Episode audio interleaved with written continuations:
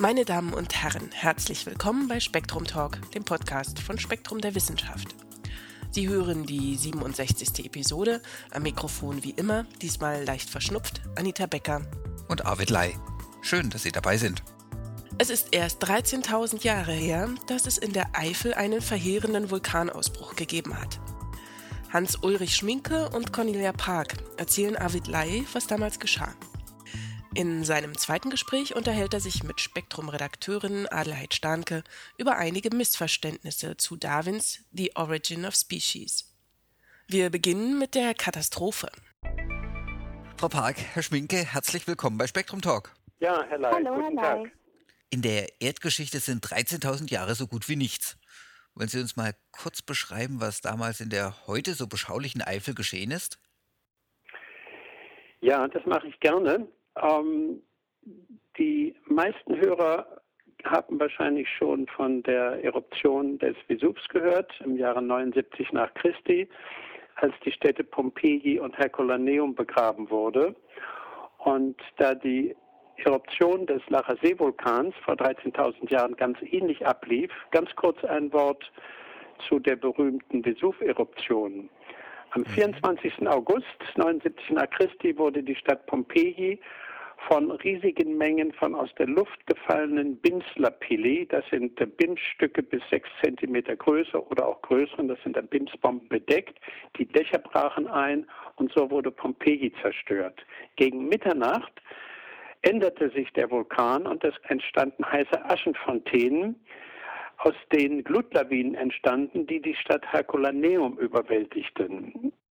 Und diese Eruption wurde von Plinius dem Jüngeren hervorragend beschrieben. Und die Lachasee-Eruption war zwar etwa dreimal so groß wie der Ausbruch des Vesuvs und sehr viel komplexer, aber im Prinzip sind es diese beiden Arten von Eruptionsmechanismen, die wir auch am Lacher See finden. Und damals? Im späten Frühjahr vor 12.900 Jahren brach am Lacher See Becken, das war vorher schon ein Becken, kein großer Vulkan wie der Vesuv, dieser Lacher See-Vulkan aus. Ähm, über mehrere Tage wurden etwa sechs bis sieben Kubikkilometer Magma gefördert. Das ist so groß wie die Pinatubo-Eruption im Jahre 91. Das war die letzte größere Vulkaneruption den vergangenen Jahrzehnten. Und diese Eruption änderte sich mehrfach im Verlauf dieser etwa vielleicht zehn Tage von hohen Eruptionssäulen, die bis 30, vielleicht 40 Kilometer hoch stiegen und Phasen, in denen heiße Aschenfontänen Glutlawinen speisten, die durch die radialen Täler vom Lacher Seebecken weg zum Rhein flossen. Schon 1970 haben Sie ein Floß aus Bimstein gefunden. Welche Bedeutung hat es? Also die Ablagerung von hochexplosiven Vulkanausbrüchen wie am Vesuv und auch am Lacher See-Vulkan sind immer eine Mischung von Bimsen und feinen Partikeln unter zwei Millimeter Größe, den wir Aschen, und Stücken vom Untergrund. Das nennen wir Gesteinsbruchstücke. Also normalerweise sieht so eine Schicht aus wie Pfeffer und Salz. Schwere Stücke, das sind am Lacher Seevulkan Sandsteine und Schiefer und dann die hochporösen leichten Bimse. Vor etwa 20 Jahren fand ich eine merkwürdige Schicht aus ganz reinen Bimslapilli ohne Gesteinsbruchstücke. Und diese Lage aus Bimslapilli war noch von den letzten Aschen der Eruption bedeckt. Und das war ein Problem. So eine reine Bimslage konnte nur entstanden sein, indem Bims und Gesteinsfragmente auf einen Wasserkörper gefallen waren und die dichten Gesteinsfragmente waren abgesunken. Das heißt, es musste ein See gewesen sein. Mhm. Zweitens war diese Bimsfloßschicht auch noch von den letzten Schichten der Eruption bedeckt. Das heißt, dieser See war auch vor Ende der Eruption wieder verschwunden. Und drittens war diese Bimsfloßlage, die ich dann an verschiedenen Stellen fand, über 10 Meter hoch über dem Rheinspiegel, lokal bis über 15 Meter hoch. Das heißt, der See musste riesig gewesen sein. Und die Rheinauen, das ist der untere Teil des Neuwieder Beckens zwischen Koblenz und Andernach, mit einem gewaltigen See bedeckt gewesen sein. Mhm. In anderen Worten, der Rhein musste bei Andernach oder weiter stromabwärts aufgestaut worden sein, und zwar während der Eruption und durch die Auswirkung der Eruption. Und als weiteres Indiz in diesem Krimi fanden wir etwa sechs Kilometer stromabwärts von diesem Damm Ablagerung auch über zwölf Meter über dem äh, Spiegel des Rheins, sehr stark schräg geschichtete, komplexe, wilde Ablagerungen, die nur durch Flutwellen dahin gelangt sein konnten. Und zwar waren das dann offensichtlich die Flutwellen, die entstanden, als dieser Damm brach und die Wassermassen sich rein abwärts ergossen. Mhm.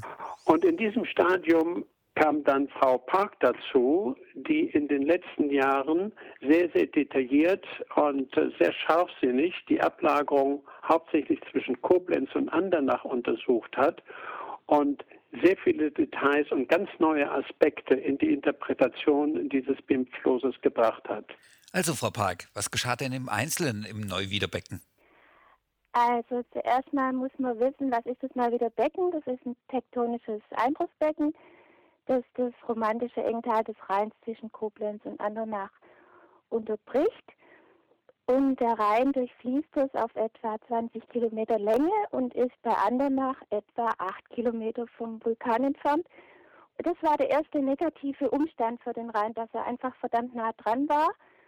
Und der zweite negative Umstand war, dass infolge von Westwinden die Eruptionswolken hauptsächlich über dieses Neuwieder Becken getrieben wurden und dass die Hauptmasse des Fallouts genau dort niederregnete.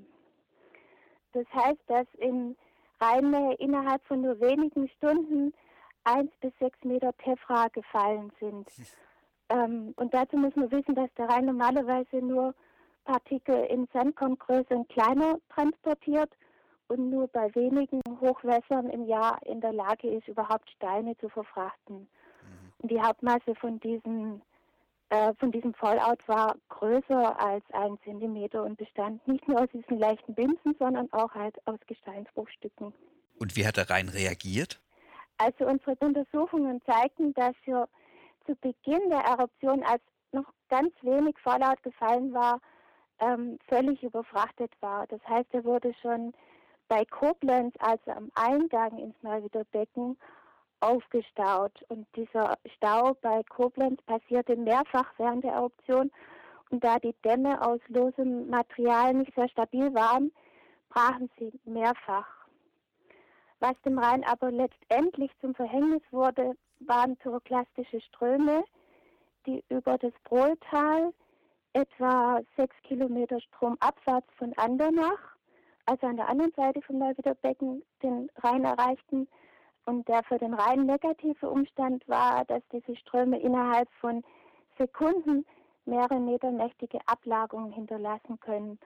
Und da diese pyroklasstischen Ströme vielfach entstanden sind während der Lachersee-Eruption, konnte sich am Ausgang dieses Brohltales eine gewaltige Blockade anhäufen, die mindestens 27 Meter hoch war und an der dann der Rhein über längere Zeit aufgestaut wurde.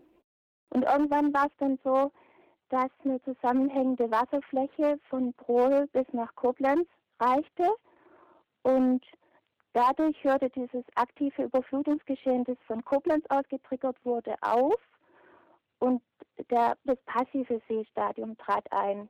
Das heißt, das Seespiegel stieg immer weiter an und natürlich äh, reichte dann auch der Rückstau immer weiter rein aufwärts.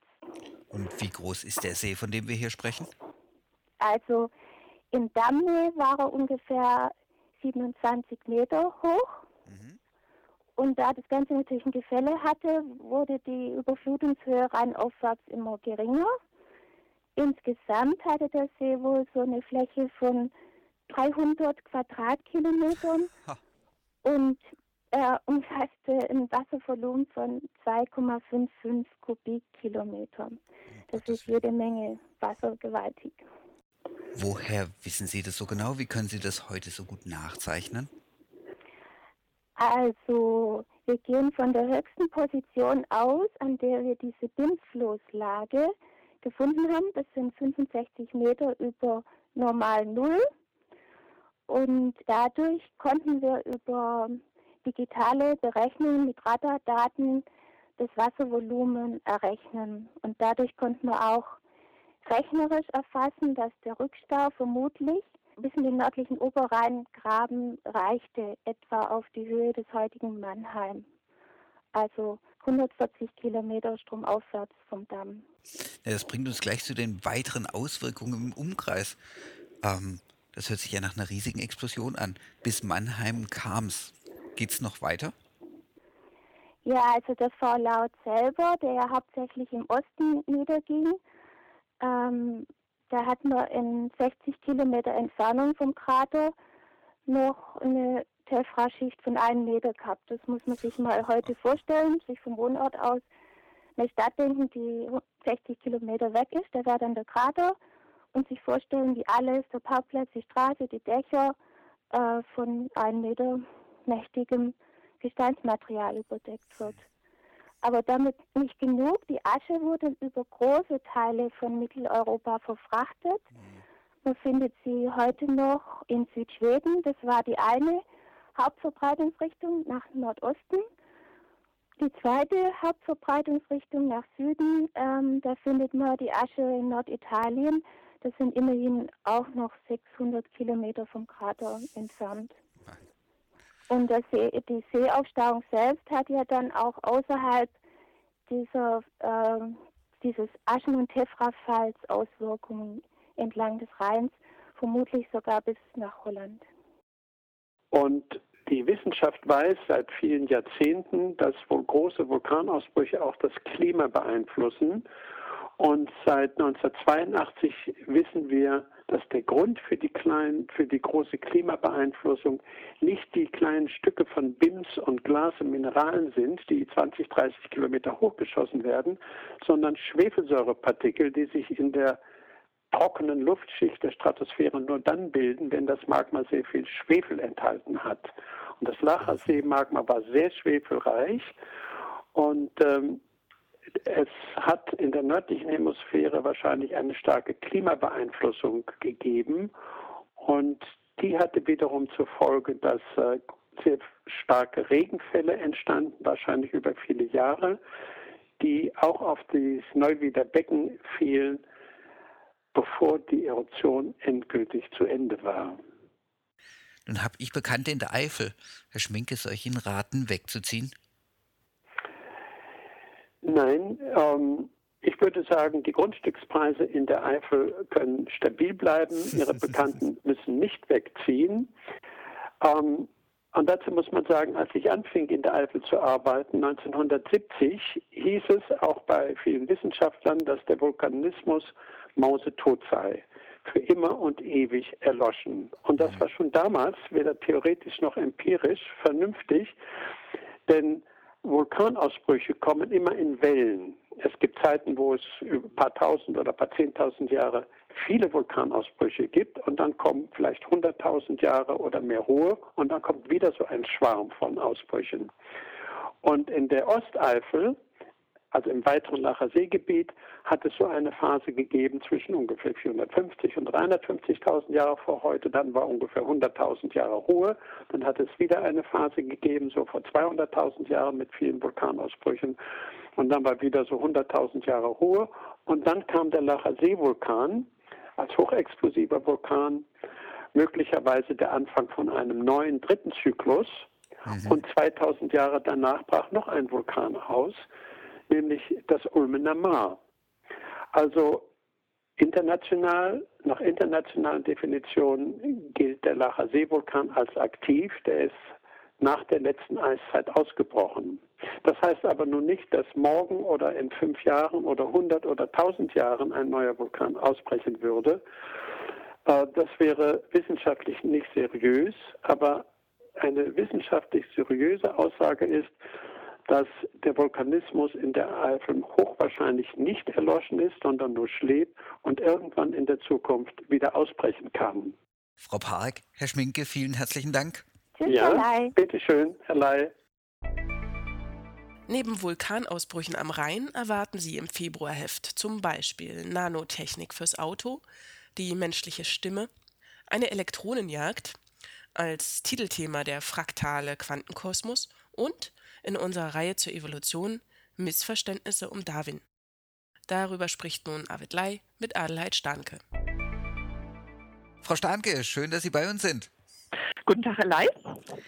Wir sind mitten im Darwin-Jahr und in der letzten Ausgabe hatten Sie schon einen Artikel von E.O. Wilson über Gruppenselektion. Diesmal geht es um die Februarausgabe und um die Missverständnisse rund um Darwin. Sind das solche Sätze wie, vielleicht war ja Ihr Großvater ein Affe, aber meiner nicht? Äh, eigentlich geht es weniger um diese ganz spektakulären Geschichten, obwohl äh, die teilweise auch nebenbei angesprochen werden. Also diese, diese Auseinandersetzungen, die damals äh, stattfanden bei der Royal Society, also bei den Sitzungen, äh, wo die Leute sich gegenseitig sehr stark angegiftet haben, gerade mit diesen Argumenten. Es geht eigentlich eher darum in unserem Artikel, äh, was Darwin in seinem großen Evolutionsbuch gesagt hat und was noch nicht oder wo er sich äh, noch äh, äh, ungenau ausdrückte, wo er auch die Kenntnisse noch nicht hatte und haben konnte. Nach meiner Ansicht ist es sehr, sehr erstaunlich, was der Charles Darwin dort alles zusammengetragen hat und wie gründlich er viele Aspekte bereits Hm. durchdacht hat. Aber damals war der Widerspruch ja enorm. Man könnte bei Darwin auch sagen, viel Feind, viel eher, oder? Ja, Darwin hat äh, mit diesem großen Buch äh, natürlich das Weltbild des Menschen und das Weltbild von uns selbst revolutioniert, obwohl er den Menschen eigentlich in dem Buch bis auf einen Satz fast ganz am Ende eigentlich nicht mit hineingenommen hat. Das hat Mhm. er erst äh, über zehn Jahre später getan. Aber es ist schon so, äh, dieses Buch gehört sicherlich zu den ganz großen Werken, äh, das die Naturwissenschaften hervorgebracht haben. Und in der, in der Biologie mag es das grundlegende Werk sein, das überhaupt eigentlich die Biologie als Wissenschaft erst wirklich begründete. Es gibt ja die Evolution heute in allerlei Formen verpackt, also wie gesehen bei der Gruppe, in der Psychologie und, und sogar und auch direkter als sexuelle Evolution. Alle beziehen sich irgendwie auf Darwin. Darwin hat sehr viel Grundlagen äh, äh, gebracht zu diesen äh, ganzen Ideen. Manche weiteren Entwicklungen haben seine Ideen dann auch falsch verstanden, missinterpretiert oder ausgebeutet für Auswüchse. Natürlich gab es das und da gab es auch sehr schlimme Auswüchse, die kennen wir alle. Ähm, die, die grundlegenden Theorien von Darwin äh, sind im Grunde, also man, man müsste sagen, sein, sein Evolutionsbuch enthält fünf große Theorien. Ähm, wir können sie vielleicht ganz kurz mal nennen. Oh ja, Also äh, die eine Idee ist, dass sich die Lebewesen in langen Zeiträumen verändert haben. Die zweite, dass sie sich allmählich verändert haben, in vielen kleinen Schritten. Äh, dann kommt diese Idee, dass die Lebewesen auf einem gemeinsamen Ursprung wurzeln. Ähm, und dann kommen die Mechanismen. Äh, das ist vor allen Dingen der Mechanismus der natürlichen Auslese der Selektion. Die Engländer sagen der Natural Selection, auf Deutsch sagt man Selektion Mhm. kurz. Und das ist natürlich äh, ein, ein ganz wesentlicher Aspekt, den Darwin dann auch besonders gründlich ausgearbeitet hat, wo er viele Beispiele gesucht hat, äh, wie das eigentlich funktionieren kann. Wie funktioniert Selektion? Wie kann also Evolution stattfinden überhaupt? Also in der Schule lernen wir dann gut Selektion, Mutation, also die Variation der Lebewesen, die immer entsteht, gibt Material für Selektionsvorgänge. Ähm, Darwin hat sich weniger damit befasst, wie neue Arten entstehen. Das ist ein Thema, das die späteren Evolutionsbiologen dann im 20. Jahrhundert und auch noch heute sehr stark beschäftigt. Mhm. Und da kommen sie dann darauf, einerseits können sie etwas genauer sagen, wie und wo Selektionsvorgänge greifen. Andererseits vermuten sie, dass es noch mehr Mechanismen gibt, wie, wie zum Beispiel die Drift, dass also neue Arten auch entstehen können, ohne dass Selektionsprozesse die maßgebliche Rolle spielten. Mhm. Der fünfte Punkt ist, dass die Lebensvielfalt im Laufe der Zeit wächst. Dass also neue Arten entstehen und immer mehr Arten entstehen, immer mehr Lebensformen sich ausbilden. Kommen wir nochmal auf die Missverständnisse. Sie hatten es auch schon angerissen mit den ja eher üblen sozial-darwinistischen Interpretationen. Mhm. Wie ist das mit dem Struggle for Life, mit dem Survival of the Fittest? Ja, ich denke, die Missverständnisse beruhen teilweise tatsächlich auf begrifflichen Fehldeutungen. Natürlich äh, hat Darwin, haben auch seine, seine Mitstreiter äh, nach Begriffen gesucht, um das zu fassen, was sie da thematisieren. Und sie sind dann zum Beispiel da gelandet, dass sie sagen, es gibt da einen Struggle for Existence, also einen Existenzkampf oder einen Kampf ums Dasein. Mhm. Ähm, moderne Evolutionsforscher sagen, man sollte vielleicht besser sagen Daseinswettbewerb.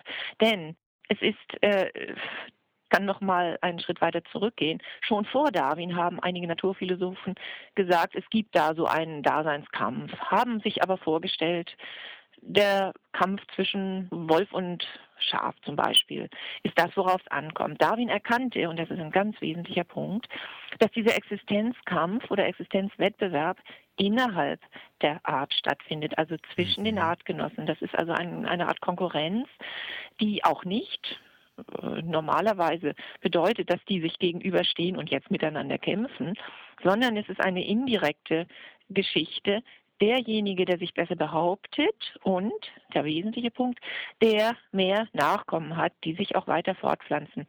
Der ist derjenige, der ist fitter. Das Wort Fitness, das äh, stammt von dem Philosophen Herbert Spencer. Das übernahm Darwin dann später. Und dieser Begriff ist natürlich auch genauso missdeutbar, wenn man ihn zu direkt nimmt, wie dieses Struggle for Existence oder Struggle for Life. Äh, auch dieses, diese Übersetzung Überleben des Tauglichsten, die es da gibt. Also das, das, all, all diese Wörter sind natürlich ähm, mit bestimmten Inhalten behaftet und man darf nicht einfach so das allgemeine Verständnis eines Begriffs dafür benutzen die Auswüchse mit diesen Missverständnissen, die gibt es dann immer noch. Leider auch manchmal bei sehr namhaften Forschern, äh, wie vor kurzem dem Watson, als er von verschiedenen Rassen mit besserem oder minderwertigem Erbgut sprach. Ja, das war schade. Das war sogar tragisch. Kommen wir lieber nochmal zurück auf Darwin. Anders als der Titel vermuten ließe, definiert er ja nicht den Artbegriff was eine Art ist, hat Darwin nicht wirklich formuliert. Er äh, wollte es anscheinend auch gar nicht. Er konnte es auch gar nicht so genau sagen.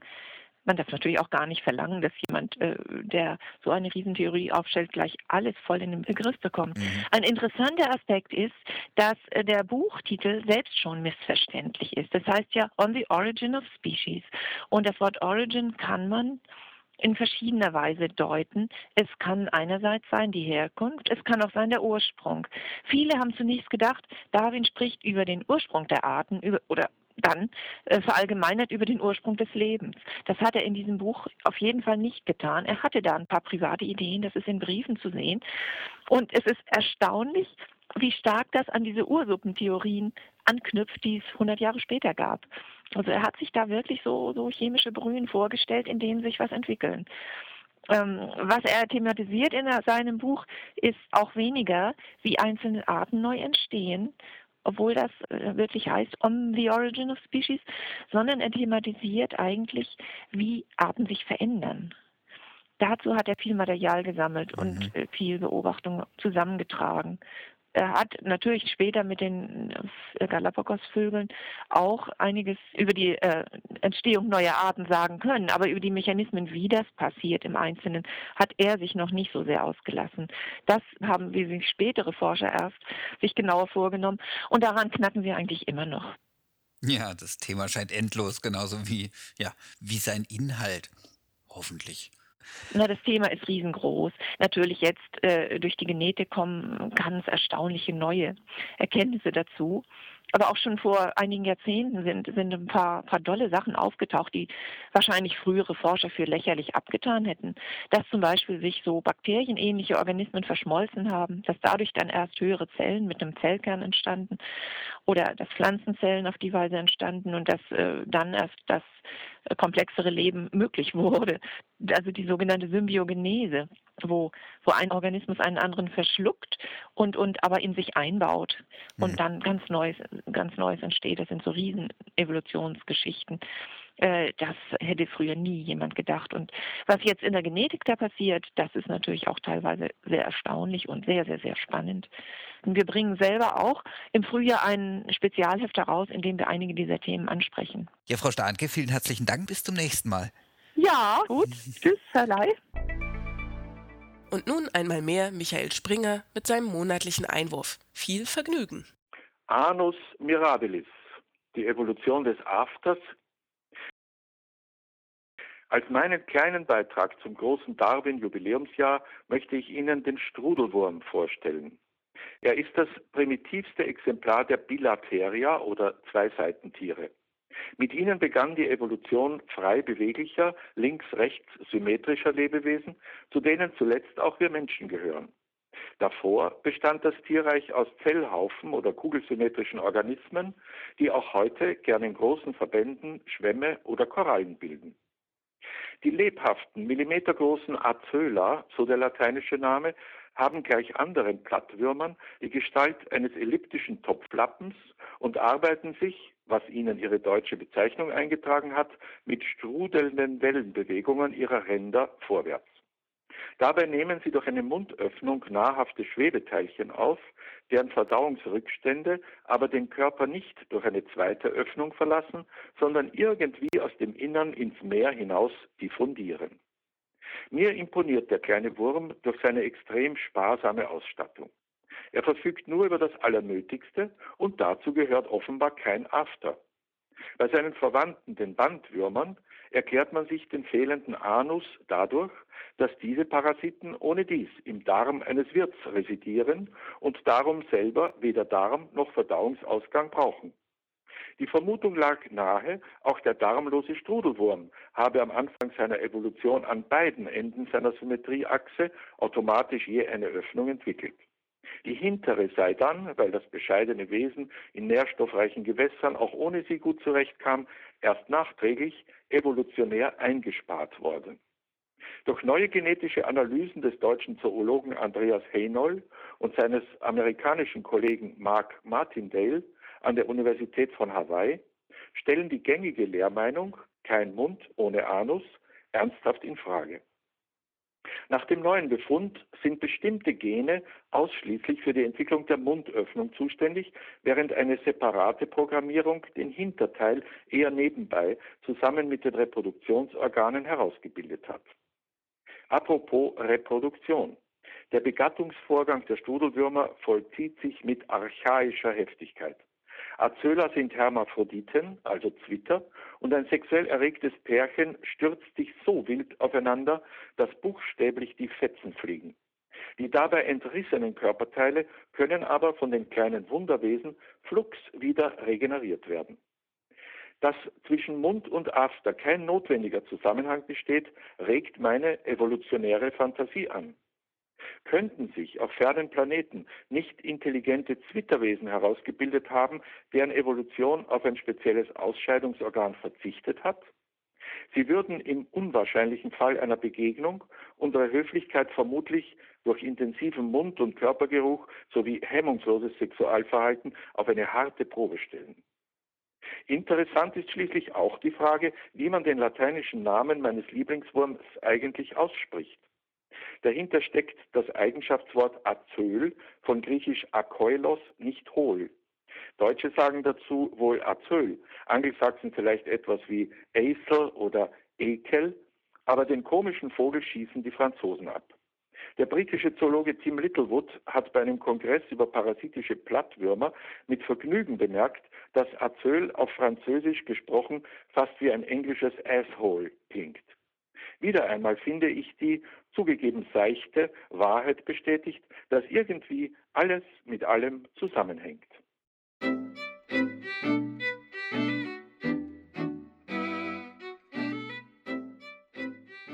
So viel zu Spektrum Talk Episode 67. Einmal mehr danken wir fürs Zuhören.